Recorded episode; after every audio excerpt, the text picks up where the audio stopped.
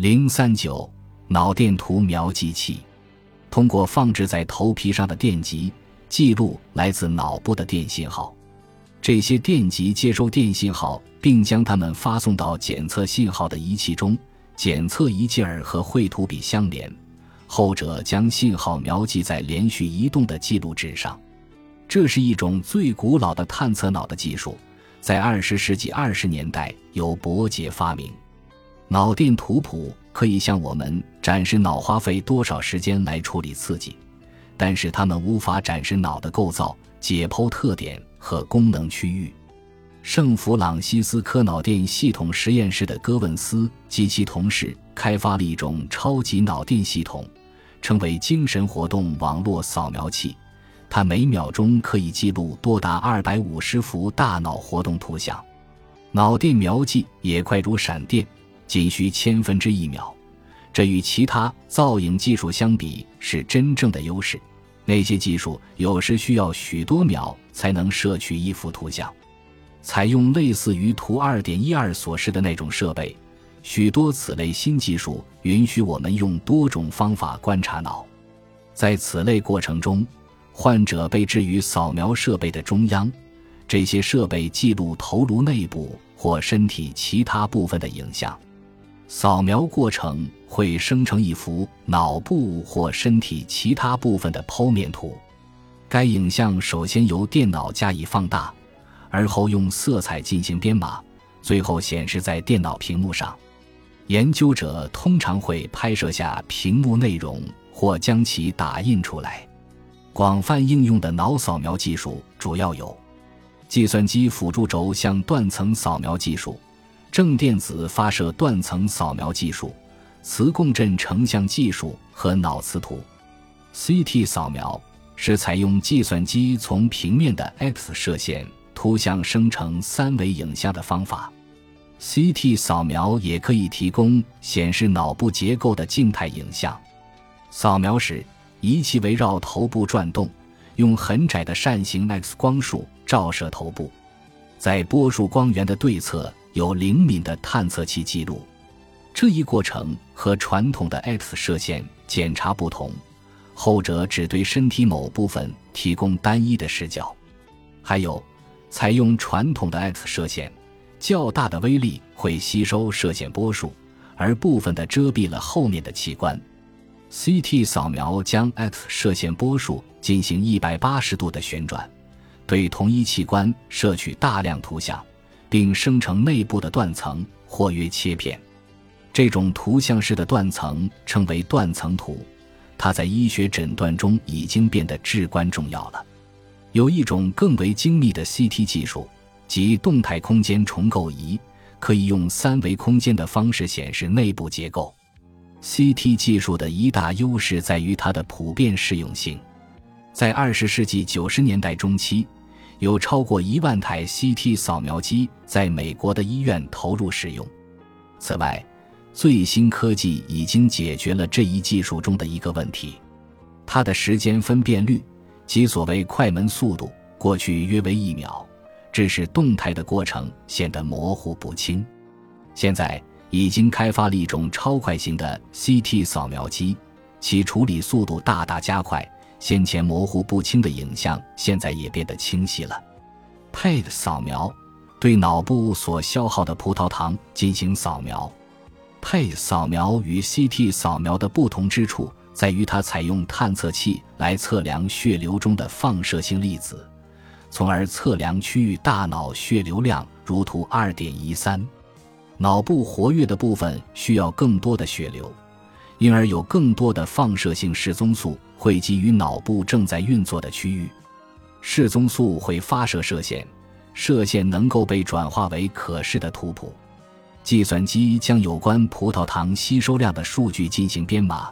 在一张颜色编码的脑图上显示不同的活动水平，红色通常表示该区域活动水平较高，蓝色则通常意味着较低的活动水平。P 扫描技术在认知神经心理学领域具有特殊的应用价值。在瑞典的兰德大学，科学家李斯伯格等与彼得森等合作，开创了在认知心理学研究中运用 PET 扫描技术的先河。PET 技术比 CT 技术更为昂贵，一些 PET 研究的进展主要在于诸如血液的追踪物质的类型上。早期研究基于注射放射性同位素，如今一种新的同位素被用于静脉注射，即可获得高分辨率的脑图，从而为研究者收集认知数据开辟了相当广阔的天地。MRI 和 fMRI 可以提供脑结构的静态影像。MRI 技术将身体置于非常强大的电磁场中。磁场使水中氢原子的原子核进行重新排列，通过测量，就能够推断氢原子密度以及它们和周围组织的相互作用的变化。由于氢反映了含水量，因此可以将 MRI 用于诊断和研究之目的。迄今为止，这一技术的一个主要的不足之处在于采用 MRI 生成影像所需时间较长。过去，因为需要很长的曝光时间，这种技术只可用于观察静态的生理结构，而对于与认知有关的迅速变化的功能，它几乎毫无用处。现在采用高性能的数据收集技术，使仅仅在三十毫秒之内获取一幅图像成为可能。这样的速度足以记录快速活动的认知功能了。fMRI 可以检测脑部活跃区域血流量的增加，从而既展现结构又展现功能。ME，ME 又称为采用一种从头部外围通过探测脑活动所产生的微弱磁场的仪器来测量脑部的活动。MEG 可以产生脑的活动地图或功能影像，在所有的脑部扫描方法中。MEG 对神经细胞活动的解析度最为精确。TMS 一种称为的新技术，可以与 EG 或 MEG 结合使用，以估计脑电活动的改变对知觉和思维的影响。一个磁性刺激由置于头部的棒体，在很短的时间内定位到脑部特定的部位，这一刺激会改变神经功能。这种对脑功能的影响，可在 EG 或 MEG 的输出结果中被观察到，同时也可以在参与者当时正在进行的认知或知觉任务上的反应中体现出来。微型 CT 扫描，最新的 CT 成像技术被称为 X 射线微型断层扫描技术。这种基础在微观尺度上用 CT 进行扫描。并且可以对非常小的结构形成立体影像。该技术的全面应用尚待时日。采用造影技术进行的研究，一个采用 PET 的实例，认知心理学家特别感兴趣的是在记忆研究中采用皮层血流图示。正如你记得的那样，PET 和 fMRI 测量血流量。塔尔文一直致力于发展一种记忆理论。该理论假定存在两种截然不同的记忆类型：情节记忆和语义记忆，分别是关于个人事件的记忆和一般知识的记忆。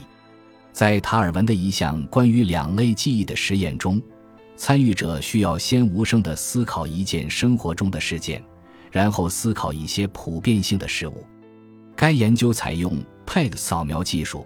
还记得 PET 是通过将追踪物质。注射入参与者血流吧。虽然完整诠释这些扫描结果需要一些专门知识，一般人也能大致看出血流模式的不同。这意味着大脑不同区域相关的神经活动增加了。基本上，似乎在情节信息的提取中，大脑皮层前部区域激活程度较大。而在语义信息的提取中，后部区域的激活程度较大。虽然在做出确定无疑的理论陈述之前，还需要进行进一步的研究工作，但是我们似乎有把握断言，情节记忆和语义记忆系统涉及不同的脑加工过程，而且每一种都有各自的位置。这进一步意味着，我们也许具有多重记忆系统。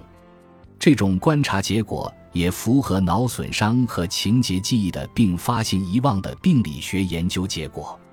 在另一项旨在发现认知过程和脑活动之间的直接联系的研究中，波斯纳、彼得森和他们在华盛顿大学麦当奈尔高级脑功能研究中心的同事们进行了一系列意义重大的实验，研究正常、健康的脑对单词的加工处理。采用 PET 扫描仪，彼得森等人在参与者体内注射了半衰期很短的放射性同位素。以追踪脑部的血流量，在该组的一项实验中，参与者要经历四个阶段：休息阶段，在屏幕上呈现一个单词，大声地读出该单词，想出该单词的一个用法。每一个阶段都产生了各自的激活模式，从而让研究者得以对看到、说出和想象词语有关的不同认知功能进行定位。该研究也提供了整体加工的证据，因为单词加工需要用到一大片脑区。当参与者看屏幕上的单词，枕叶皮层被激活了；当他听到单词，皮层的中央部分被激活了；当他念出一个单词，运动区被激活了；而当他要想出单词的相关用语，其联合激活了一大片区域。当然。也发现其他一些皮层各区域的普遍激活。